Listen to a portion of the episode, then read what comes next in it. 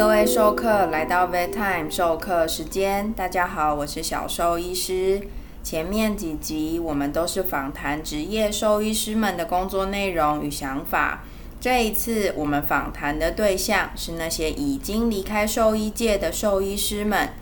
就像我们前面所说，兽医师的工作内容可能跟社会大众想象的不太一样。太过理想的模样总是吸引许多天真的高中生们。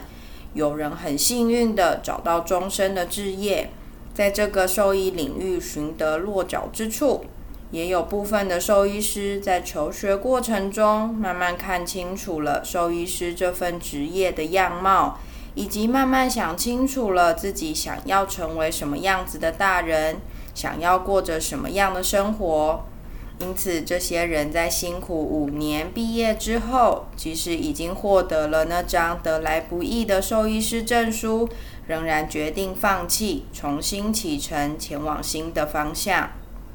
这些人里面，有人成为接案插画家，有人成为激励体能教练，有人成为律师，有人成为医技领域研究员。也有人成为邮局经理，也有人重新考取其他系所资格，成为学生，再次投入自己喜爱的领域。这些人当年在众人期盼下进入兽医系，在五年后却没有继续以兽医师身份过生活的原因到底是什么呢？我们就来看看吧。根据受访者的回复，整体上可以分为推力及拉力两个面向。推力包含了兽医师这份职业不讨喜的地方，以及个人因素。不讨喜的主要原因，我想都算是与当初的懵懂高中生期望不相符吧。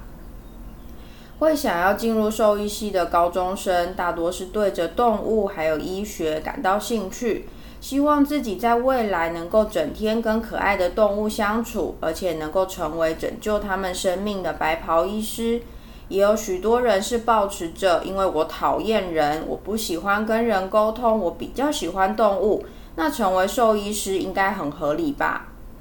但很多事情总是偷袭下去才发现，诶，跟实际上想的根本就不一样。这些离开的兽医师们表示，面对可爱动物的生老病死，已经是让人很难过的事情。但在拯救生命之前，竟然需要面对医疗沟通能力的考验。兽医师工作中最难处理的就是人的问题，而不是动物的疾病。这时候的愤怒会使人烧断理智线。本来以为可以只要面对纯真的动物，但事实上并非如此。也有其他受访者表示，拯救生命总是有失败的时候。看着自己能力不足，以及面对死亡降临的悲伤，又看着其他兽医师的能力比自己还要好，看着其他人在这样恶劣的环境中仍然如鱼得水，那时候心里大概就知道，或许自己并不适合成为一名兽医师。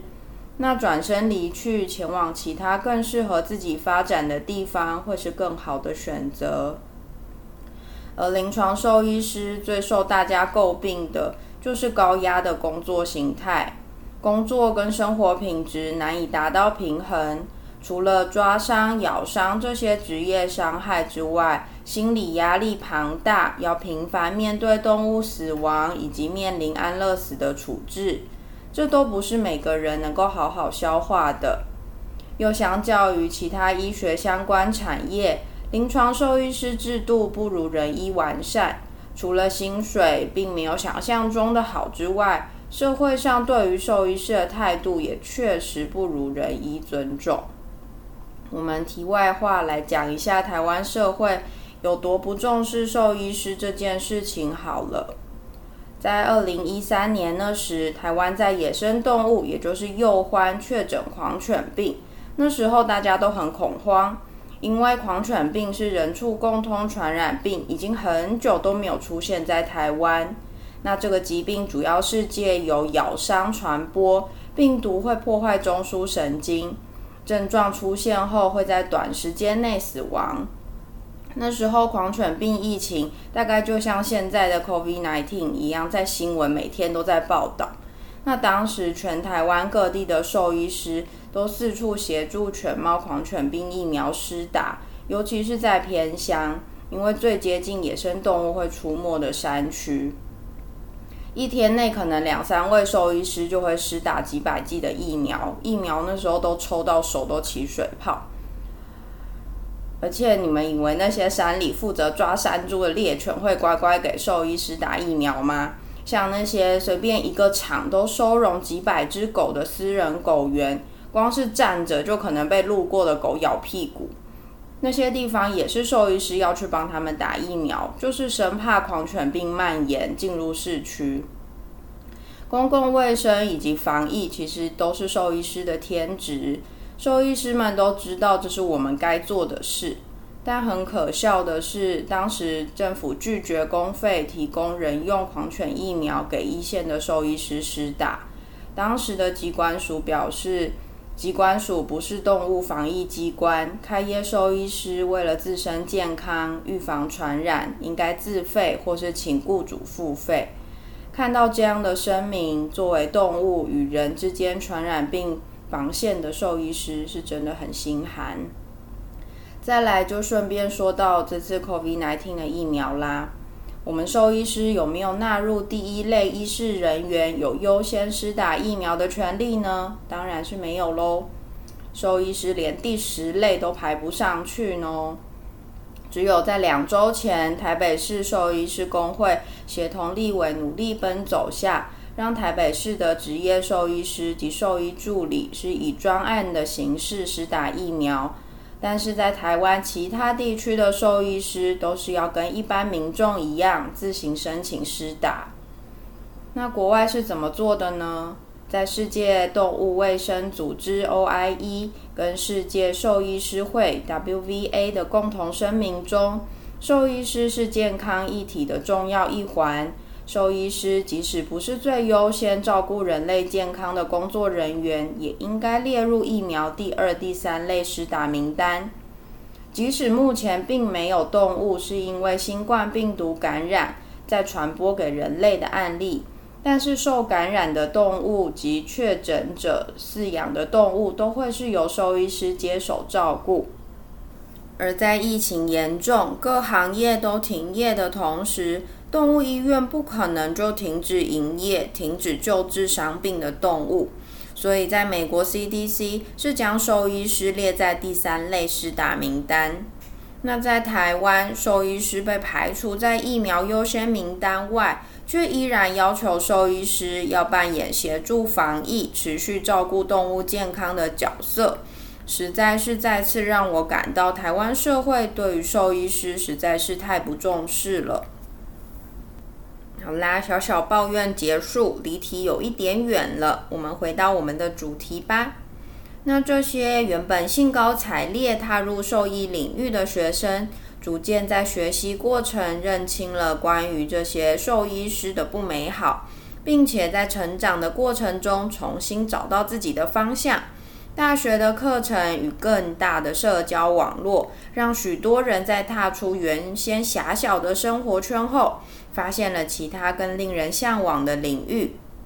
这股吸引力形成的拉力，合并了前面提到错综复杂、让人沮丧的推力下，这些人决定在毕业后断然放下兽医师身份，重新定位，重新开始，朝着心目中的梦想前进。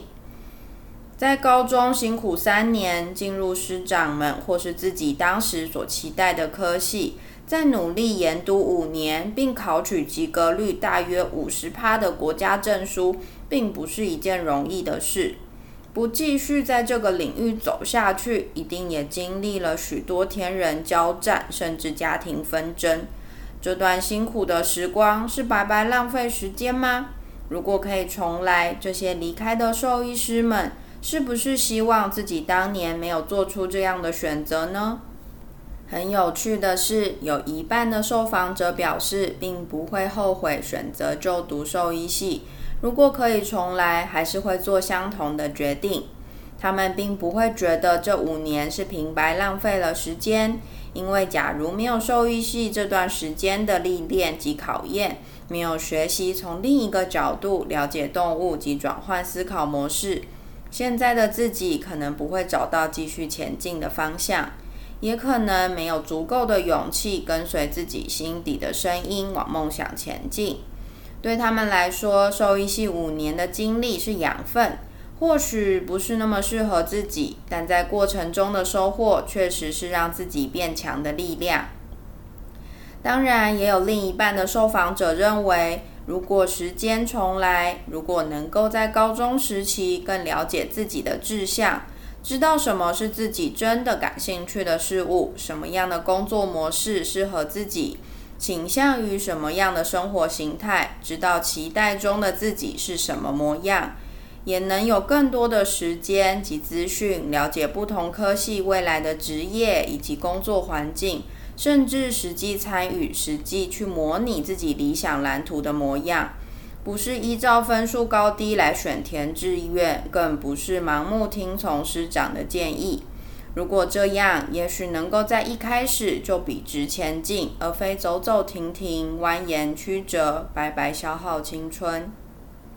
这样的人生旅程走了一遭后，这些离开兽医领域的兽医师们有什么话想对着如同当年的自己，对未来彷徨但又充满热情的高中生们说呢？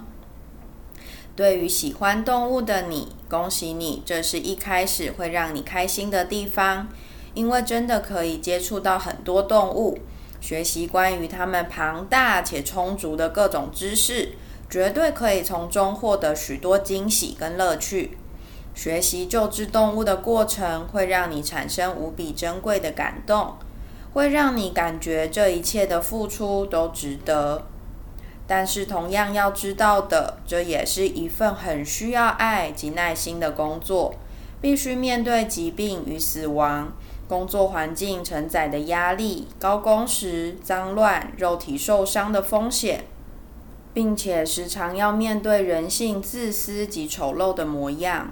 这些光是爱与耐心可能无法使你坚强。在美国的调查中，兽医师的自杀率排名第一。足够的心灵强韧，才能够肩负兽医师的使命，在这里走得长久。因此，非常建议对于兽医师这份职业有无比向往的高中生。请你们务必趁着休假时，到不同的动物医院、不同的兽医相关机构见习，看看那实际的工作场景是不是如自己所期望。那现场的环境是不是自己能够忍受？如果确信自己已经稍微了解兽医师这份职业的外貌，也仍然带着热忱，而且无所畏惧，那么很欢迎你踏进来亲身体会。对于不是很确定自己方向的你，建议要先认识自己。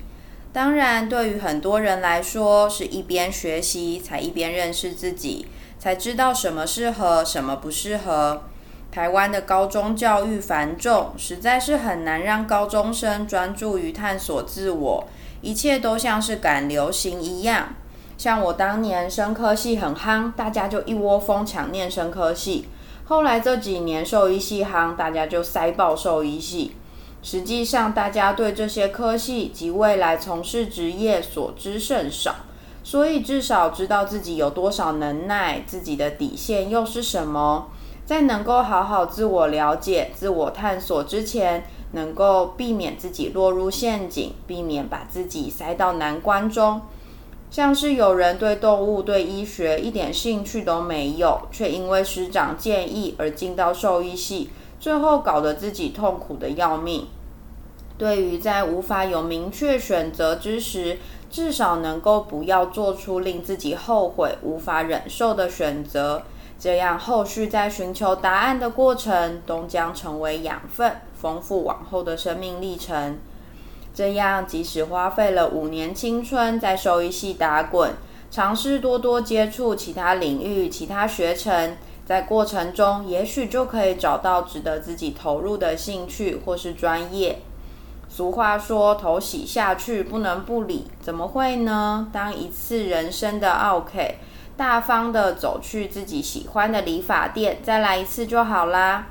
只要确信自己在这些过程中都有一步一步更了解自己，往自己理想的大人迈进，这样最终也是会有好结果的。况且，兽医系的训练对于未来从事生物相关研究仍然是很不错的垫脚石。在这个过程中，也许就会找到自己想一辈子投入的地方喽。至于对于想赚大钱或是想要有生活品质的你，如果有认真听这个单元 EP 二三到二五，应该已经打消这个念头了吧？如果有家人执迷不悟，建议每天照三餐播放喽。兽医系的课业也不轻松哦，印象最深刻就是大一看着同寝室农艺系室友干干净净的课表，